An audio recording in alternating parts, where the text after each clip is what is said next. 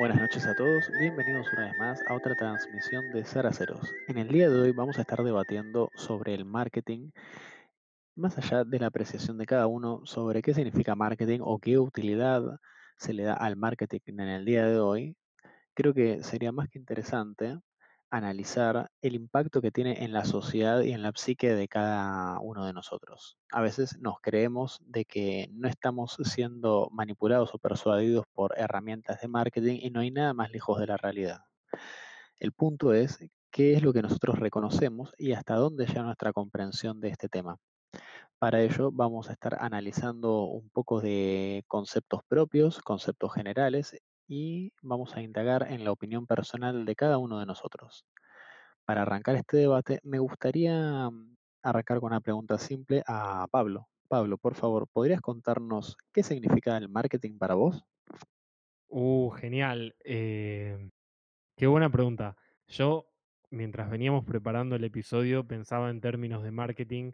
A ver, la idea esencial del, marketing es venderte algo. Digo, eh, el, el ABC parece hasta una cosa recontra tonta lo que estoy diciendo, tal vez lo sea, pero la idea del marketing es venderte una idea, venderte un producto, eh, lo que sea. Se diferencia, por ejemplo, la publicidad tradicional de lo que puede ser propaganda, propaganda, eh, partido político, etcétera. Yo lo pensé, este episodio, en tanto a productos, qué sé yo, em, no sé, una campera, eh, una prenda de vestir, un bien móvil, lo que sea, pero después cuando iba pensando dije, no, momento, o sea, muchas de las cosas que yo iba a decir, o voy a decir en, en el podcast este, están también, son las mismas técnicas de marketing de propaganda política, o de propaganda a secas, es una redundancia, propaganda política. Una claro, pero sí, sí, sí, eh, de hecho, eh, es algo que se ve muchísimo y a lo largo de la historia lo han utilizado, desde que han visto que ciertas herramientas de marketing se fusionaron con otras más bien propias de la psicología y el estudio del comportamiento, eh, han servido mucho para fines políticos, donde hoy por hoy creo que se comercializa ya no una idea, sino un sentimiento, que hay un metamensaje que está presente tanto en la política como en los productos y bienes de consumo. En ese sentido, eh, yo particularmente, digamos, creo que hoy por hoy no te venden un producto, sino que te venden eh, una, emoción. Pero, pero bueno, me gustaría saber ahora eh, qué considera el hoy como marketing. Eloy. El marketing, vuelvo, me, remito a lo que dice Pablo, el marketing es venderte algo. El, el tema que hoy tenés herramientas muchísimo más complejas de, para lograr ese, ese objetivo, que es venderte algo. Eh, entonces, lo que yo digo es cómo, cómo, se, cómo se acomplejizaron todas estas herramientas. Hoy en día la, neurociencia como entró de lleno en todo esto y, se están haciendo estudios a, toda la población, a toda, o sea, a, a toda la población, no, a, ciertos segmentos, a cierta parte de la población, para ver cómo, cómo actúa el consumidor o cómo actúa el cerebro frente a cuando ponele, entras al supermercado. Vos cuando entras al supermercado, lo primero, ¿qué es lo primero que ves? Eso que ves, cómo, cómo eso te, impacta en tu, en tu psiquis. Además de eso, cómo eh, la posición de los productos, dónde están, eh, etcétera. Todas esas cosas te, te van condicionando o van dando tu lección a lo que vos vayas a consumir. Ahora el problema que yo me plan, o sea, el problema que yo me planteo acá es el siguiente. ¿Cuál es el límite a todo eso? Porque cada persona, cada humano, o sea, nosotros, si hay algo que nos caracteriza como seres humanos, es la singularidad. Pareciera ser como que el marketing lo que busca es que todos seamos iguales. Eh, el, el consumo, o sea, la, la publicidad va a todos, no, no, se, no, se, no se va a, a, cada uno en particular, sí, a todos y a cada uno, pero lo que te hace es homogeneizar un, un pensamiento o una conducta. Y ahí digo, pero si el ser humano es un ser singular, cada persona es distinta a la otra por todas las experiencias que vivió y también por un montón de concepciones biológicas. Sí, sí, totalmente, totalmente. Eh, y entiendo, digamos, lo que decís, saco en limpio, digamos, de que hablas de que hay un límite que quizás eh, en, aras de, tener eh, ganancia, digamos, o una ventaja económica o, posicional de su marca, se pueden cruzar ciertos límites y que nos hace replantearnos sobre, bueno, hasta dónde están dispuestos a llegar y qué es lo que ellos consideran eh, marketing genuino y qué es lo que se aleja de la esencia del marketing como tal. Em, respecto a esto, me gustaría preguntarle a Exe qué piensa respecto de los límites y los usos que se le puede dar al marketing según su mirada de moral. ¿Vos qué consideras, Exe? ¿Consideras que debería haber un límite y de haber un límite? ¿Cuál sería ese límite para vos que no se debería cruzar? Em, difícil. Eh, yo creo que como todo tiene que tener un límite el tema es como, eh, es como muy delgada la línea entre lo que, lo que te resulta moral o inmoral en el tema de marketing. Me voy a poner un poco con el hecho de, de que el que estudia publicidad estudia cómo darte mensajes subliminales, ¿no? La típica que todos conocemos. Y, por ejemplo, es muy común ver eh, los, en, las autopistas los enormes carteles que están ahí más que nada para que los, los veas de reojo y eh, tenemos el típico chiste de Homero que ve el la escuela de payasos y quiere anotarse en la escuela de payasos. Pero el tema es que a veces ponen esos carteles en lugares eh, donde uno tiene que estar atento y carteles que te pierden la atención, ¿no? Que en realidad te llaman la atención, pero te la hacen perder de donde estás manejando. Y eso es peligroso. ¿Y ahí qué hacemos? ¿Se lo prohibimos? ¿No se lo prohibimos? Y si se lo vamos a prohibir, eh, este, ¿quién lo va, a, o sea, se, lo, se lo puede, eh, se lo puede llegar a prohibir o al final van a terminar teniendo la última palabra ellos y, y, y que cause un accidente no importa en pos de, de que pone más plata a la empresa para poder publicitar ahí.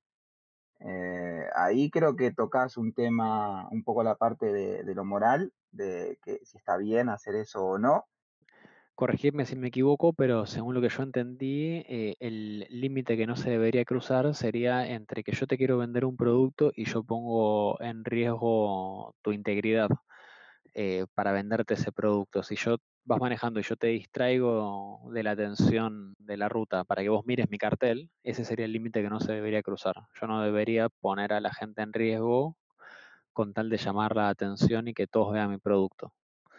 Es eh, que la, idea del producto es llamar la atención. Claro, pero la manera es lo polémico, creo acá. Claro, pero eh, ¿cómo le decís a una... O sea, para la empresa es ganancia. Si la empresa sabe que, que poner el, el, producto ahí o publicitarlo ahí le va a generar más ganancia, y no, sé, no, no sé si van a hacer un estudio de, de si es peligroso o no. Simplemente lo van a poner ahí y van a aprovechar la oportunidad. Y así como lo, lo podemos usar el ejemplo que puse yo de, de ponerlo en una autopista, eh, también te, pueden poner en cualquier otro lado, o sea, bombardearte de publicidad en todos lados y por ahí ese bombardeo te afecta y no creo que haya estudios al respecto o que los estudios vayan a detener de que, lo, de que los hagan. Desconozco, por ahí sí, pero me parecería que no, me parecería que, que cada vez se va perdiendo más el límite de, en pos de, de la ganancia, se está perdiendo cada vez más el límite de, de, si está correcto o no el marketing que se está haciendo. Eh, simplemente si vende, vende y se acabó. Y lo puedes poner en cosas drásticas o, o en bajar agenda también, por ejemplo, en que no importa tanto cómo o, dónde o para quién, sino importa que venda y punto. Y si esto vende, lo hago y, no me importa la- las consecuencias. Yo, yo quiero saber porque la idea surgió y ahora quiero saber qué opinan ustedes, mezclando un poco toda- todo lo que venimos hablando y yo tengo una idea formada sobre lo que dije en la introducción de publicidad y propaganda, eh, porque lo que disparó en realidad la idea específica de, de este episodio es que un influencer de acá de Argentina, eh, que viene hace unos años ya con muchos seguidores en Instagram, tiene un estilo, digamos, muy descontracturado, él eh, siempre tirando muy positivo, y hizo unas historias eh, en Instagram donde eh, pedía, buscaba modelos, pero dice que sean mo- modelos, modelos, y él aclara, dice, porque yo me considero modelo, vos te consideras modelo, pero aceptémoslo, no somos modelos. Eso le generó el primer problema, porque eh, le empezaron a llegar comentarios, yo no los leí, pero por la reacción que tuvo él, se deduce esto, eh, de un montón de gente que se enojó, se ofendió por decir eh, quién es modelo y quién no. O sea, como que él estaba diciendo, bueno, vos que te consideras modelo no lo sos. Y entonces él responde a esas críticas y dice, a ver, no, yo estoy buscando a alguien que tenga el cuerpo marcado. Estaba buscando a él hombres, dice, estoy buscando que tengan el cuerpo marcado, que sean modelos. Y dice, y, y, eh, en esta aclara, y ahí se le va todo, de- se desmadra todo, porque él aclara y dice, yo estoy buscando modelos, no gente gorda, o no sé si dijo gente gorda o gordos, no me acuerdo, pero dice, porque si yo pongo, y se enojó, se enojaron todos los seguidores más, o sea, se armó un tremendo quilombo, porque él dice, si yo pongo en mis prendas gente gorda, no vendo.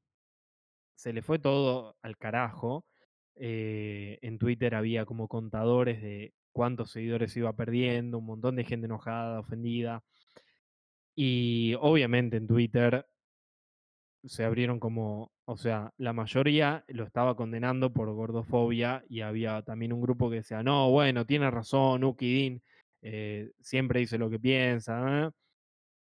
Pero lo interesante es que el, uno de los grupos que lo, lo acusaba de gordofobia y de discriminar decía, además está equivocado, y esto es lo que a mí me llamó tanto la atención porque decía, está equivocado porque hoy en día, no me acuerdo específicamente qué marcas eran, pero así eh, internacionales, de lencería, eh, tienen modelos que son gordos y venden un montón. Y yo no es que me llamó la atención porque, oh, no lo sabía ni nada. No, justamente, es verdad, dije, o sea, y tenía eh, ese tweet, tenía como un montón de likes y un montón de retweets. Y yo dije, bueno, eso también es marketing donde se combina la cuestión de venderte una, una lencería, un producto eh, de ropa interior, pero también está la cuestión de la propaganda. O sea, la- a ver, eh, hay un cambio cultural que por eso muchas veces el marketing, digamos, elige, eh, en el caso de los influencers, tienen muchísimo miedo. eh, Pasó con Disney, creo, y el, el youtuber que no sé si sigue siendo, pero durante muchos años fue como el mayor youtuber, el sueco este PewDiePie, que hacía los jueguitos y qué sé yo. que el chabón, o sea, hacía streams de jueguitos por YouTube, pero en un momento dijo, en Twitch creo, dijo eh, la N-word. Yo no la digo ni siquiera ahora porque la N-word es negro en inglés. eh, porque por ahí después YouTube, no, eh, YouTube o Spotify nos da de baja, digo, no, se puede decir. Él la dijo en, en un abrupto por, por haber perdido en un juego y Disney le retiró toda, todos los anuncios, no sé, lo- los tratos que tenía, qué sé yo, y así hicieron un montón más. Entonces, lo que yo quiero saber es qué opinan ustedes con respecto también a esto, o sea, a, este caso en concreto, pero en realidad sirve como disparador de, en cierto punto, yo creo que no está mal que las agencias de marketing condicionen, digo, bueno, o sea, obviamente eh, se cuiden de, no sé, no hacerle, no darle un producto, si estás un, con un celular, no darle un producto a tal marca, no va a querer que lo, publicite un nazi. Pero al mismo tiempo a veces también me asusta porque si el día de mañana fuera masivo el pensamiento de, este nazi, yo no sé si la- las empresas dirían, y, creo que hay mucha demagogia ahí también. Eh, ahora voy a dar un caso más adelante concreto a qué me refiero con la demago- demagogia, pero quiero escucharlos a ustedes. Yo particularmente eh, siempre tengo presente que me cambió bastante la manera de ver el tema del marketing y la publicidad, un libro de John Berger, que en, un, en uno de sus capítulos él habla sobre el arte y la publicidad. Perdón que te interrumpo, quiero saber cuál, cuál. Eh, ¿Modos de ver era? Modos de ver, Uh, de librazo, librazo, perdón. Solamente lo no hay problema. Por cierto, si alguien está escuchando, se lo recomendamos. Modos de ver de John Berger. Eh, en uno de sus capítulos, que se llama El arte y la publicidad, él tiene bastantes puntos interesantes, digamos, que, que menciona, pero a mí lo que más me quedó es la asociación que él hace entre la publicidad y la envidia. Y hablemos brevemente sobre la envidia. La envidia es, es algo, como una mala palabra, ¿no? Es algo que no nos animamos a decir. Es como medio humillante inclusive. Si yo le digo a alguien, te tengo envidia, o alguien nos pregunta, ¿qué te pasa? ¿Me tenés envidia? Nadie respondería que sí. Responderle a alguien, sí, te tengo envidia. eh, a menos que sea en un contexto de risa, no. Sería humillante reconocerle a alguien con mala cara, sí, te tengo envidia. Está mal, es una mala palabra, es algo que no se reconoce, no se dice. Pero negar su existencia no hace que desaparezca. Y ese es uno de los puntos centrales de, de Berger en su libro respecto de este capítulo y el link que hace sobre la publicidad. Él básicamente dice que la publicidad necesita que uno sienta envidia, ya que el estatus de ser envidiado conlleva cierto glamour, cierto encanto. Entonces, el trabajo del publicista se basa en crear a la persona este estado de envidia. En realidad, la publicidad no se trata tanto de objetos, sino de entornos sociales, ya que en la publicidad el mensaje es la felicidad.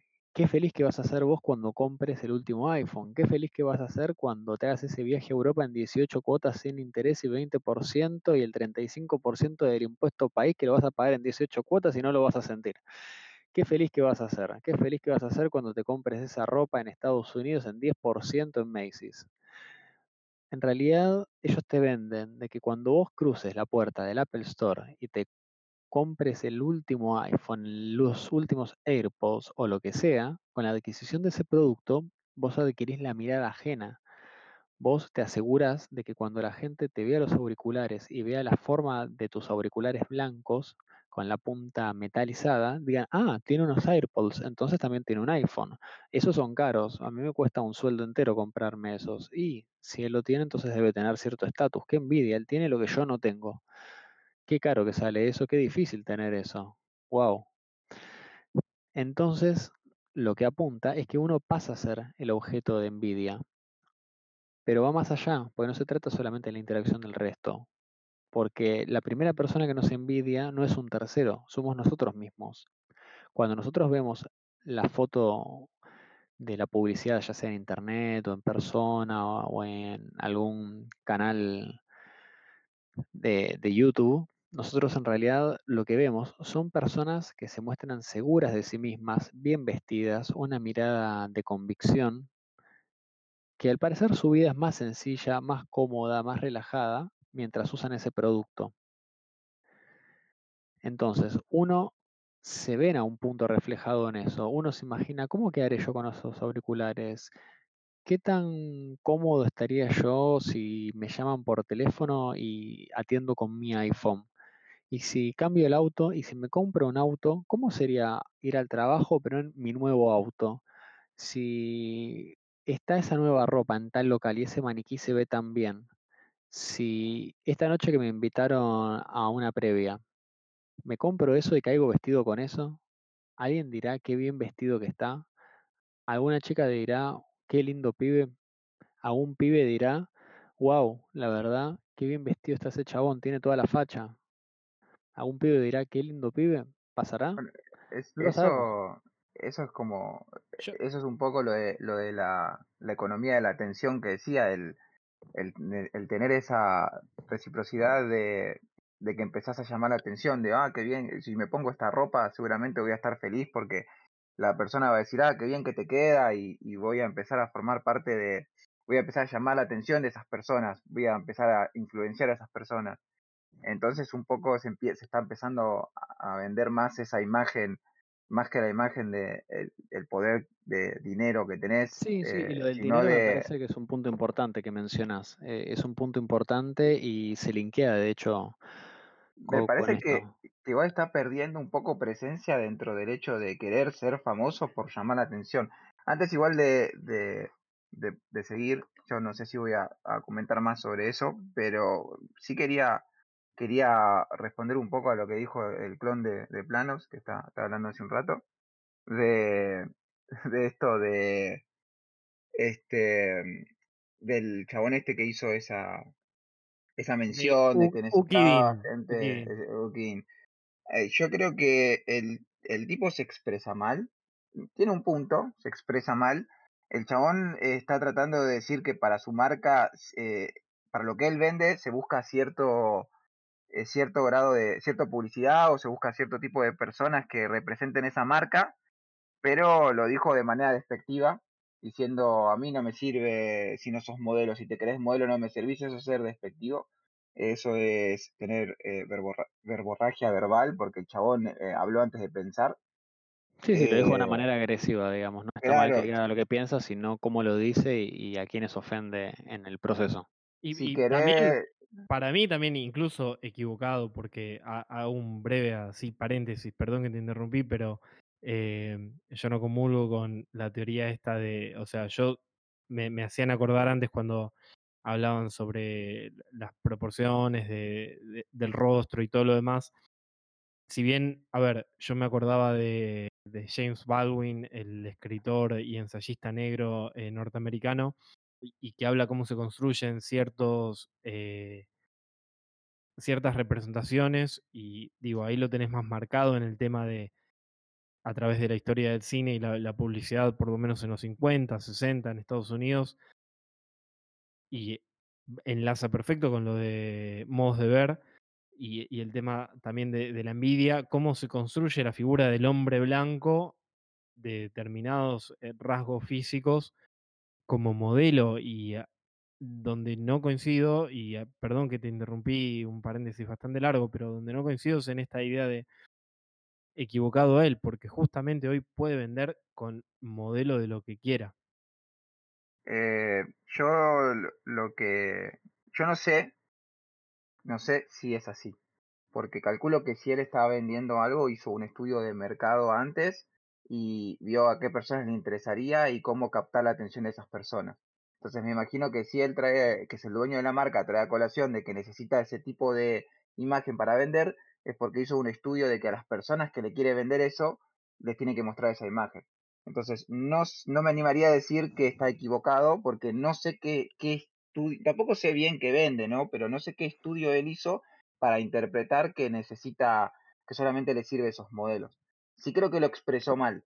Eh, sí creo que, sí es verdad que vos podés vender ropa o podés vender algo y, hoy por hoy eh, no necesitas que sea un modelo el que lo, eh, o sea, no necesitas que sea una persona flaca o, escultural el que lo vista porque podés hacerlo con otro tipo de, de modelos y venderlo igual.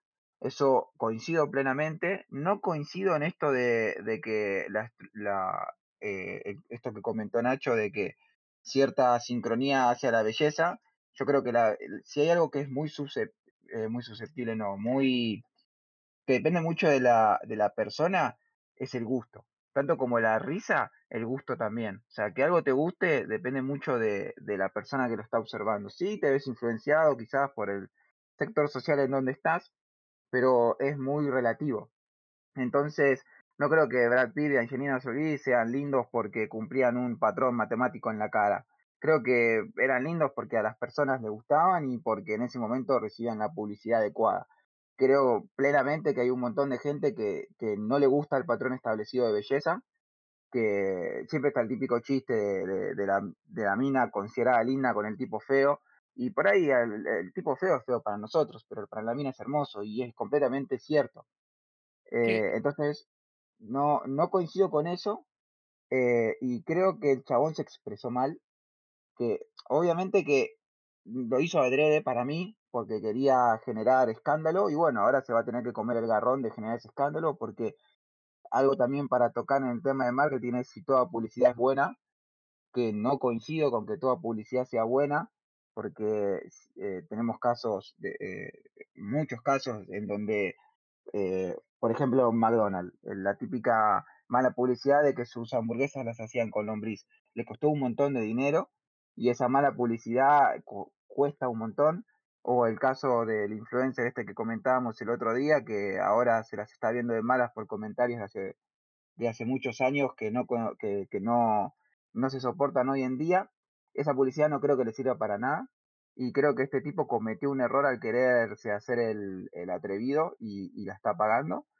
Pero eh, para mí lo expresó mal y no estoy tan en desacuerdo con el hecho de pensar que para ciertas cosas que vos querés vender, dan, dado un estudio de mercado y de publicidad, el marketing va a tener que ser de cierta manera y vas a necesitar eh, ciertas cosas. O sea, el paradigma cambiará, seguro. Por ejemplo, antes las publicidades de cocina la tenía que hacer una mujer porque vendía que sea una mujer. Ahora eh, cada vez importa menos eso. Pero bueno, entiendo que para lo que él está vendiendo necesita esos modelos y no me parece que esté mal que él pida eso.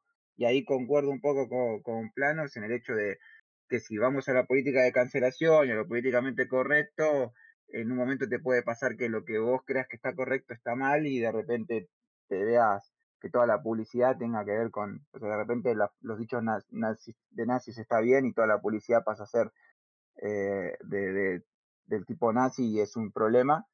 Eh, totalmente, totalmente. no, concuerdo tanto con ese ataque pero bueno, eh, pero no sabemos con qué huellas haramos y el chabón se, se metió solito en eso, por no explicar las cosas como correspondía y querer romper, eh, querer llamar la atención, básicamente, de mala manera, porque la publicidad no le cae bien. Eh, en este, en este cinismo que tienen eh, muchas empresas y es lo que a mí me asusta, ¿no? O sea, como antes mencionaba Nacho, qué sé yo, creo que era Bethesda, Bethesda es una desarrolladora de software Em, que en sus cuentas de Twitter, en el Día del Orgullo LGBT, tenía la bandera. En Bethesda, no sé, eh, España tenía la bandera, Bethesda Estados Unidos, Bethesda eh, Reino Unido. Y alguien sacó una captura que tenía la, la bandera eh, del orgullo LGBT en todas las cuentas, menos en la de Medio Oriente. Y vos, ah, entonces vos decís ahí, las, las marcas, y eso es lo que a mí me asusta y, y en cierto punto me molesta también, muchas veces agarran un montón de causas nobles y en el afán de vender, primero que las banalizan y después que eh, creo que les terminan causando daño, o sea, a, a todas estas causas. Y, bueno, hay, hay un, hay un capítulo todos citan libros, yo voy a citar South Park. Hay un capítulo de South que se llama Las Escausas, que toca justo ese tema, que un vendedor de pulseras empieza a vender un montón de pulseras con, con eh, lemas de Jesús o cosas así, y agarra cosas eh, que en sus orígenes son honestos o son buenos y por, por, por vender las termina transgiversando y, y las termina volviendo una marca.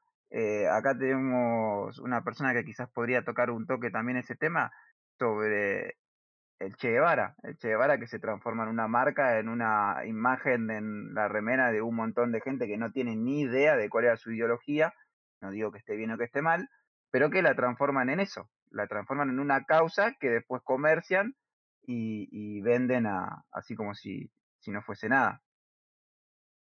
Y otra cosa también en base a esto a lo que decís de, del Che Guevara convertido en icono pop, eh, me acordé recién de, la serie Mad Men. Mad Men eh, e- es una serie que tiene, se las recomiendo si no la vieron, sobre una agencia de publicidad en la década de los 60, 50, 60, no, no, me- no recuerdo muy bien, creo que los 60. Eh, cómo va atravesando una época muy convulsionada, de muchos cambios culturales, de movimientos contraculturales que los hippies, un montón de cosas. La serie está muy bien porque justamente se trata de cómo vender, no sé, cigarrillos. El primer capítulo creo que era, o algo así. ah, bueno, algo que tenés a la co- comunidad científica en contra porque causa eh, cáncer, te destruye los, los pulmones. Y lo fascinante de la serie es cómo las agencias de publicidad no solamente crean necesidades, crean ideas de estándares de vida. O sea, justamente cuando hablamos de lo que se considera belleza hegemónica y antes se decía no, porque más allá de sea por motivos económicos, lo que sea, em, a alguien le puede gustar, a cada uno le gusta lo que le gusta, ¿no? O sea, y por más que yo vea una publicidad de alguien, la persona que sea comiendo helado de dulce de leche, a mí no me gusta el helado de dulce de leche. Entonces es como, no, eh, para mí no va a ser efectivo, pero si hay un- una mayoría de público a la que le gusta el helado dulce de leche, o se puede crear la necesidad de consumir helado dulce de leche, por lo que antes decía Nacho, el, el tema de la envidia, el tema de querer estar, ser centro de atención, bueno, ahí es otra cosa. Eh, eso es, tenés razón, concuerdo. Existe, yo creo que hay, eh, yo no, o sea, no me acuerdo dónde lo escuché, que tenés dos maneras de manipular a las personas, por el poder represivo y por el poder organizador. El poder represivo es a la fuerza, el poder organizador es que la sociedad en donde la persona está eh, participa, eh, la impulse o, o le haga, para pertenecer, le haga sentir que tiene que hacer ciertas cosas. O sea, no hay ninguna persona más poderosa que la sociedad que la contiene. Y en ese caso entraría lo que comentás vos, por ejemplo, de los cigarrillos. El hecho de que en todas las películas el héroe o el que, el que te, te venden como como la persona que vos querés tomar de ejemplo fumara un cigarrillo, hacía que vos fumaras el cigarrillo para quedar como él. Y se creó una, eh, dentro de la sociedad se creó eh, el hecho de que fumar cigarrillo te hacía quedar cool o te hacía quedar eh, sofisticado. Y ahí está, ahí la propaganda, o sea, ahí la publicidad o el marketing está creando esa necesidad. Y no le está imponiendo fumar cigarrillo que no te gusta, sino que el poder organizador, la sociedad que lo contiene, lo está llevando a que fume cigarrillo porque ah, si todos fuman y, esto te hace quedar bien, yo lo voy a hacer y, voy a quedar bien. Y todos lo vivimos, creo, cuando éramos chicos, eso de, de sentir esa presión social de si no fumas el cigarrillo eh, sos un cagón o, quedas mal. Eh, entonces sí, eh, concuerdo con vos en ese poder que ejercen que puede sobrepasar incluso el hecho de que, de que a vos te guste o no algo, que te lo imponen, por así decirlo. Y viene Ah, un poco del lado subliminal también esa imposición. Es que, ah, es que para mí es, es uno de los, o sea, es uno de los objetivos de la, de la publicidad. Nadie te, nadie te va a intentar vender nada si no te quieren controlar a vos la respuesta de lo que vas a hacer. Eh, me parece que eso es lo que, eso es lo que se está estudiando y lo que se está buscando y lo que creo que para mí tiene que existir un límite. Eh, el marketing tiene que ser, tiene que ser responsable de un montón de conductas de la gente que, que genera el límite, el límite llega, llega retarde, es, es como el, de- el que hablamos de bioética, de no estaría bien antes de sacar el, eh, el coso de clonación o de la persona muerta, hacer un estudio de cómo afectaría a las personas, sí, estaría perfecto, pero el humano no toma medidas hasta que no se cayó. Y en el caso de cigarrillos no se empezó a publicitar en contra del cigarrillo hasta que no murió un montón de gente de cáncer. Entonces, ¿cómo lo, cómo lo haces? ¿Cómo haces para detectarlo antes? O, o para lograr que se, que se impida antes, para decirle, no, no hagas eh, la publicidad de cigarrillos porque todos van a tener cáncer. Ah, demostrame que voy a probar cáncer. Y todavía no te lo puedo demostrar. Necesita que haya muchas más personas muriéndose. Bueno, cuando se mueran 500 mil millones de personas, ahí te voy a tomar en cuenta. Es como Pero muy difícil.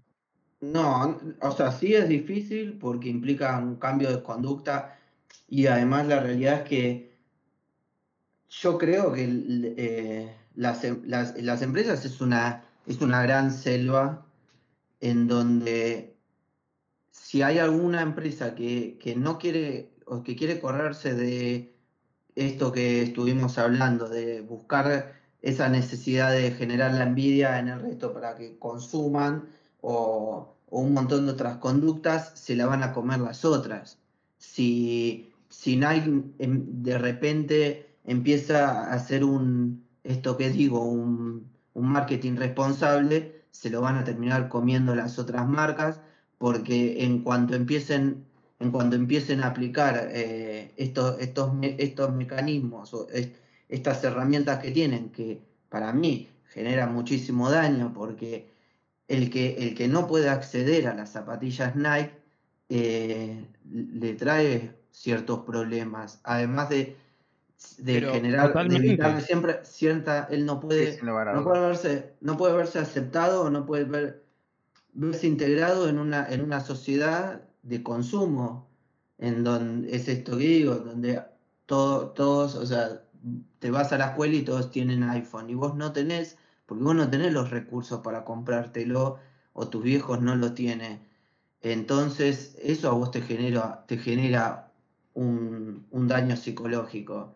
Por eso digo, obviamente que eh, no es muy difícil cambiarlo porque esto, esto implica no solo el, trabajo de la comunidad científica que hace marketing, porque esto que Nacho decía, de, el marketing busca, la, eh, la, necesidad de, de, provocar envidia y está perfecto, o sea, es algo de, que es así, pero ¿por qué el marketing lo tenemos que o sea, ver de esa manera y no lo podemos ver como, o sea, vuelvo a esto, como un marketing más responsable. Porque esto es lo que, o sea, lo que nos termina... amor y no envidia. Sí, o sea, no, lo que pasa es que acá lo que te termina generando es una crisis cultural de valores. Porque hoy, hoy en día es más, es más, importante, y sí, hoy en día es más importante tener un, tener un buen celular que, que no sé, que poder apreciar una, un, un, libro o poder apreciar una buena obra de arte, eh, etcétera. ¿Ustedes qué opinan sobre la frase que dice la publicidad es un reflejo de los valores de la sociedad actual? No, ah, no, no, coincido para nada. ¿Para vos no refleja los valores de una sociedad? ¿Por qué no? Para mí tampoco, ah, ¿eh? eh, eh, yo, yo no estoy tan de acuerdo. Eh. yo creo que se recomiendan, pero quiero ver por qué no. Sí, quiero escuchar, escuchamos el por qué no del doctor Eloy. Me remito a lo que dije antes. Nadie va a vender nada si, si vos no te tienes controlada la respuesta. Yo, previo a venderte algo, yo voy a hacer un montón de cosas para vos llegar a venderte. Estoy hablando de grandes marcas, no te estoy hablando de yo me saqué una marca de calzados y te pongo una historia en Instagram y eso va todo, o sea, eso implica todo lo anterior que dije. No, no. Estamos hablando de grandes marcas, de... Sí, de grandes marcas. Eh, ellos no van a alargar nada sin antes tenerlo, sin antes haber condicionado tu respuesta. O tu... Sí, sin antes haber condicionado y controlado tu respuesta no puede ser algo reflejo de, la sociedad, algo que está condicionando a la misma sociedad. ¿Se entiende? O sea, Nike para venderte X zapatilla previo toma un montón de, hace un montón de cosas previamente para que vos termines comprando esas zapatillas. ¿Me explico?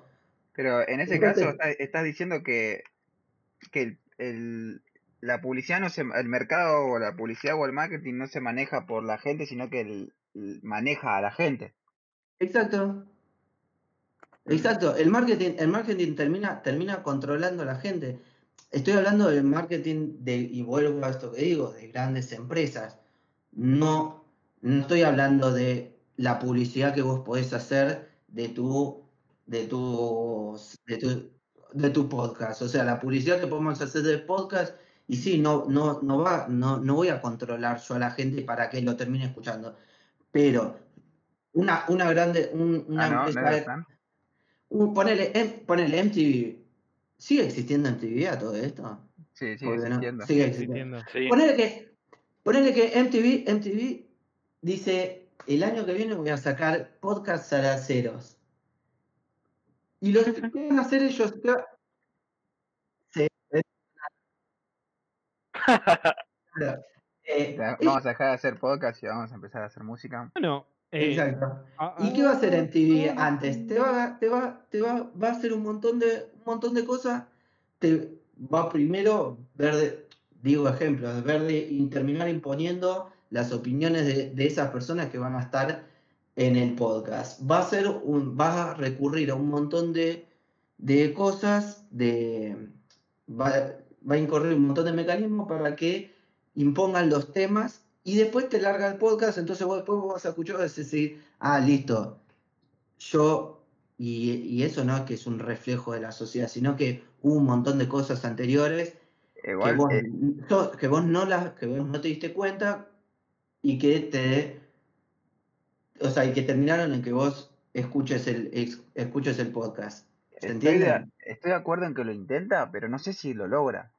O sea, por ahí por momentos sí y por momentos eh, no, porque por ejemplo no creo que ninguna tabacalera le guste poner que en su cajita de cigarrillos que fumar te causa cáncer. Si pudieran no lo harían. Entonces ahí por un momento lo controlaron, por otro momento no, y además si fuese así como decís vos, 100%, ¿qué pasa con la publicidad cuando dos grandes marcas están en contra? O sea, la, la que mejor publicita domina la sociedad o es la sociedad la que se termina decantando y la otra pierde.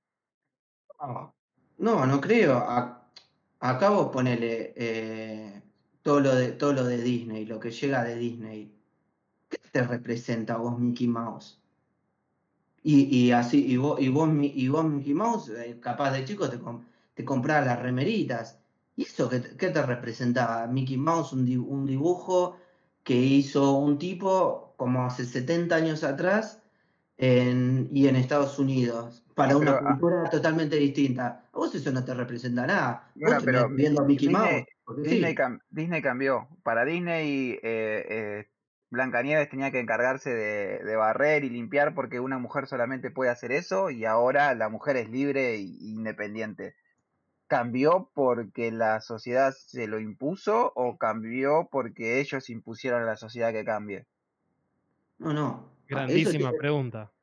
eso ahí está, está muy bien, porque en cierto punto sí cambió porque por una imposición de la sociedad y para no, no quedar, o sea, no quedar atrás del avance.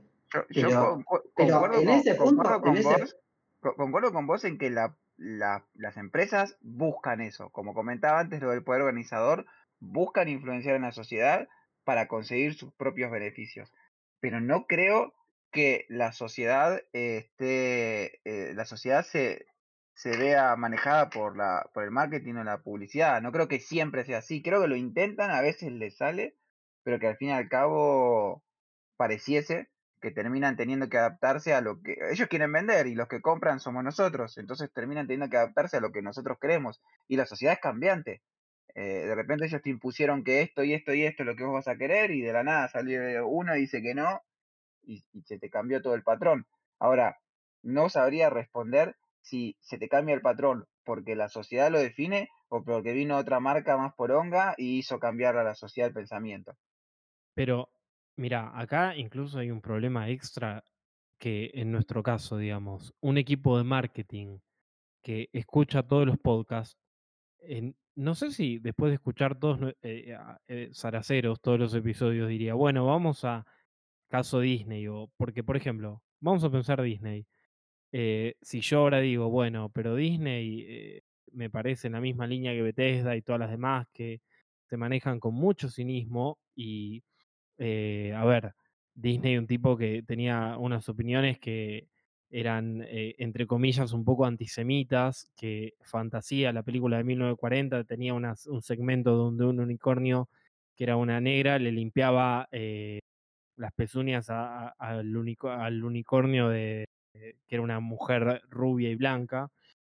Digo, y hacía un montón de cosas de Disney, de Walt Disney y después que la empresa también, eh, con los años que siguieron, polémicas mínimo.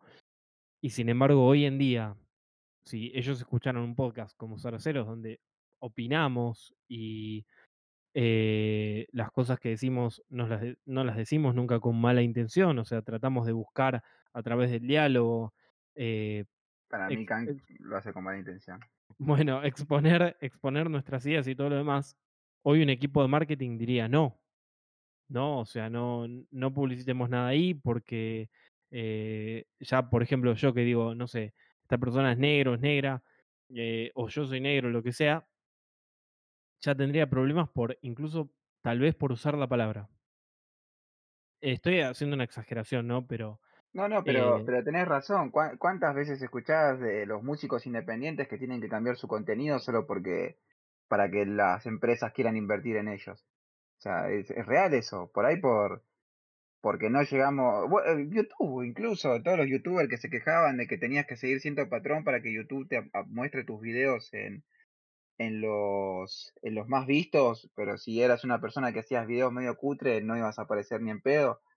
Eh, es real lo que decís, o sea, no van a querer invertir en zaraceros porque no siguen una agenda que ellos quieren que, que vos sigas.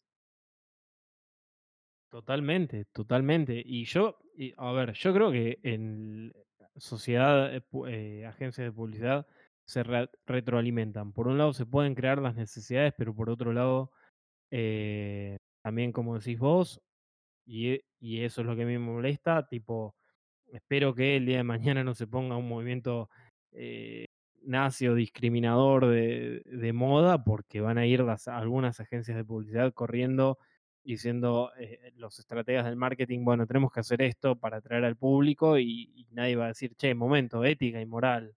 Bueno, digamos que Hitler utilizaba mucho el marketing y la publicidad como las películas en donde el judío era el malo. Totalmente, las propagandas de Goebbels. Sí.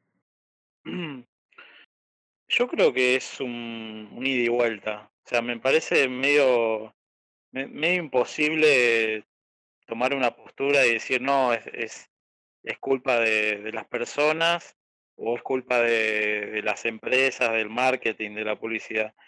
Eh, creo que es como una es, una es una interacción en algunos momentos eh, va a tener más poder una que otra pero después podemos o sea bueno ustedes ya vienen debatiendo si si el marketing o las publicidades eh, cada vez son más abrumadoras y o hay que ponerles algún tipo de límite pero este nada, o sea, yo creo que lo importante es que, sea, que nosotros, que nuestra voz como, como consumidores o como compradores eh, se, se siga escuchando y, o sea, tocando el tema este de, de los lobbies y todo este tema de que, que había comentado creo que, que Pablo, eh,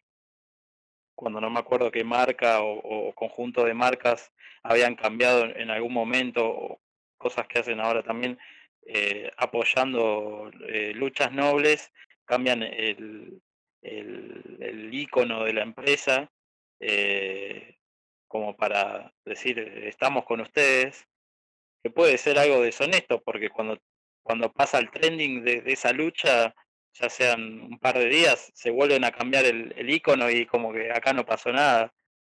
Eh, pero quieras o no, eh, es imposible negar que, que las empresas o, el marketing o las publicidades observan y, o sea, nos, o sea, nos tienen en cuenta para lo que ellos vayan a hacer o no.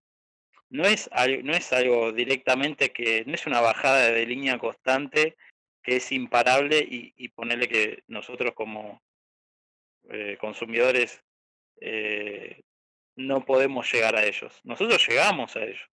O sea, ellos siempre van a depender de nosotros, de lo que necesitemos o no. Siempre nos van a, a querer vender productos o servicios que por ahí ni necesitamos.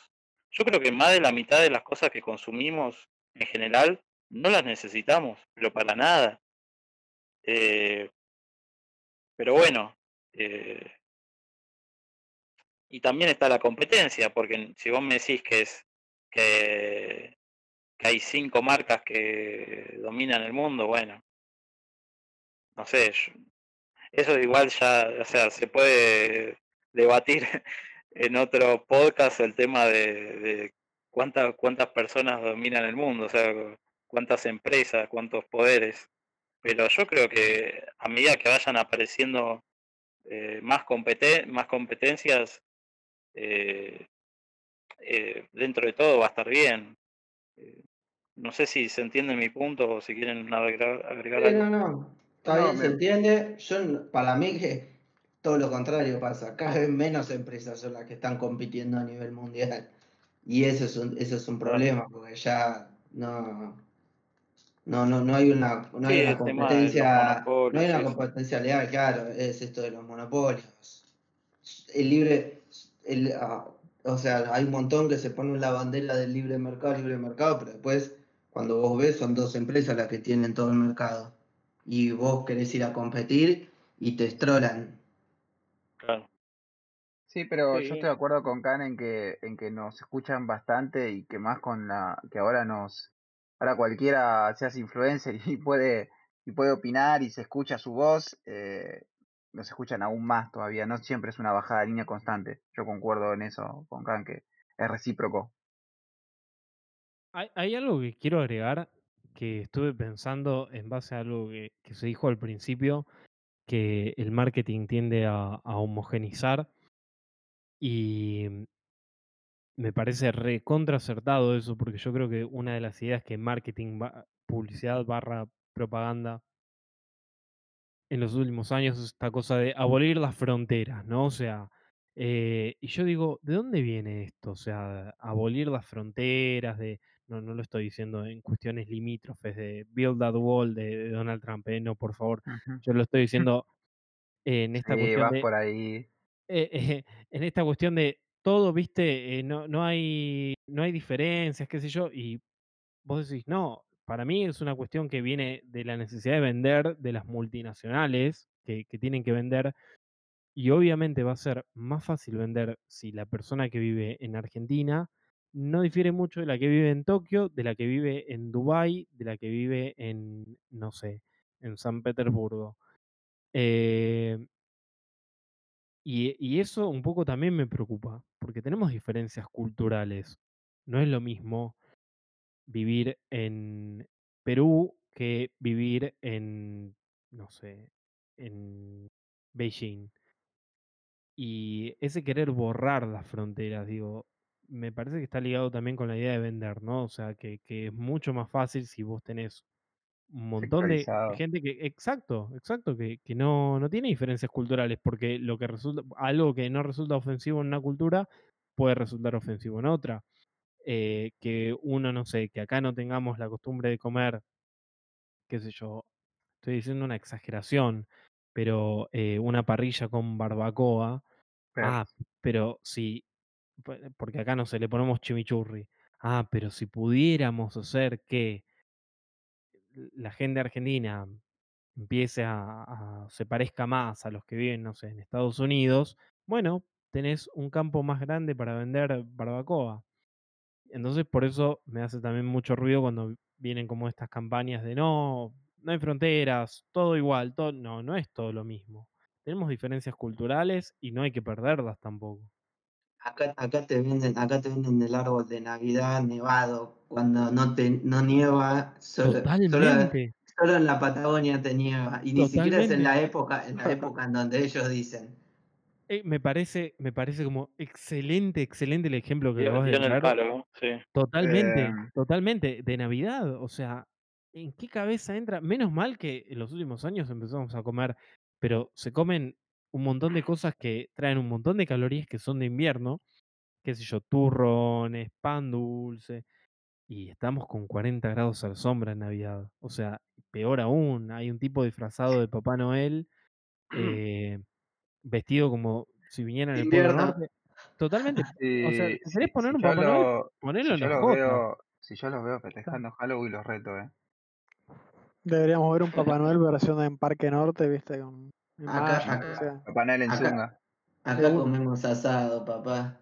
To- Totalmente, pero después poner, vos sos eh, vegetariano, ¿qué te me venís a hacer? Yo no soy vegetariano. poner el, No. el ritual del árbol acá en Argentina, posta que son las cosas esas que uno dice, está bien, no, Pues tampoco quiero quedar como el meme este de ahí me apuró ex diciendo lo de Halloween, tampoco quiero quedar como el meme del Mate y gaucho, truco.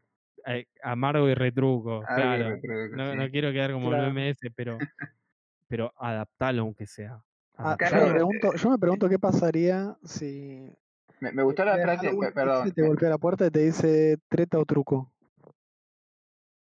mm, ¿Le darías caramelo? ahí, maravilla.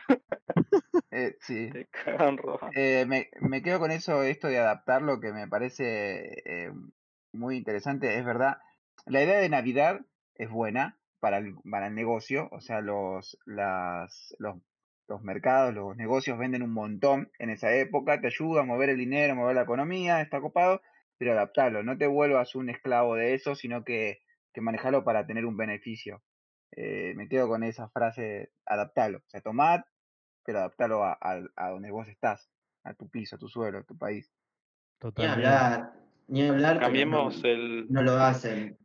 cambiemos el árbol de Navidad por un por un- una estatua del gauchito Gil y, y rindámosle culto el 25 de diciembre, ¿viste? Y fue No. Ah, Aunque Dejar sea, árbol, aunque sea un árbol de Navidad, dejar el árbol de Navidad, pero, acá, pero hace, hace un sauce, dejar el árbol de Navidad. una pero- palmera, la palmera de Navidad. claro. Pone- O, Ponele o a los chabones que hacen de, de Papá Noel unos cortos rojos, unas ojotas, y no los hagas ir con botas y, la ropa de- del Polo Norte, por favor. La verdad es que mm, surgieron cosas muy interesantes, opiniones muy diversas y algunas que estaría bueno profundizar, porque eso despertó otros temas que quizás no eran propiamente del marketing, pero sin lugar a dudas son temas bastante, bastante curiosos. Em, a nivel personal, yo creo que mm, lo que es el marketing, por definición, no se puede catalogar hoy en día. Sí en su momento que fue creado, pero los tiempos son tan cambiantes que es muy difícil dar una aproximación sobre qué es o no es, teniendo en cuenta que vivimos en un mundo, hoy más que nunca, que se vive redefiniendo todo el tiempo. Lo que creíamos que era correcto deja de ser correcto y a su vez vuelve a ser correcto. La noticia que citó Pablo es el fiel ejemplo de ello. En los 90 nadie se cuestionaba los dichos de alguien que diga eso. Hoy es inaceptable. ¿Quién les dice cómo va a ser la sociedad en 30 años? No lo sabemos, pero afirmar que eso está bien o está mal, creo que eh, respondiendo a la pregunta que todos hicieron, sí, es un reflejo de la sociedad. Creo que el marketing y la publicidad son un reflejo de la sociedad actual. Y mm, no sabemos en 30 años cuál va a ser el próximo reflejo de la sociedad actual. Pero bueno, me gustaría dejarles esa pregunta a ustedes y que nos la contesten en los comentarios. Si para ustedes la publicidad es o no un reflejo de los valores de la sociedad actual en la que vivimos. Por mi parte, eh, eso es todo por hoy. Espero que hayan disfrutado de este podcast tanto como nosotros y nos estaremos reencontrando el próximo domingo a las 9 de la noche. Buenas noches.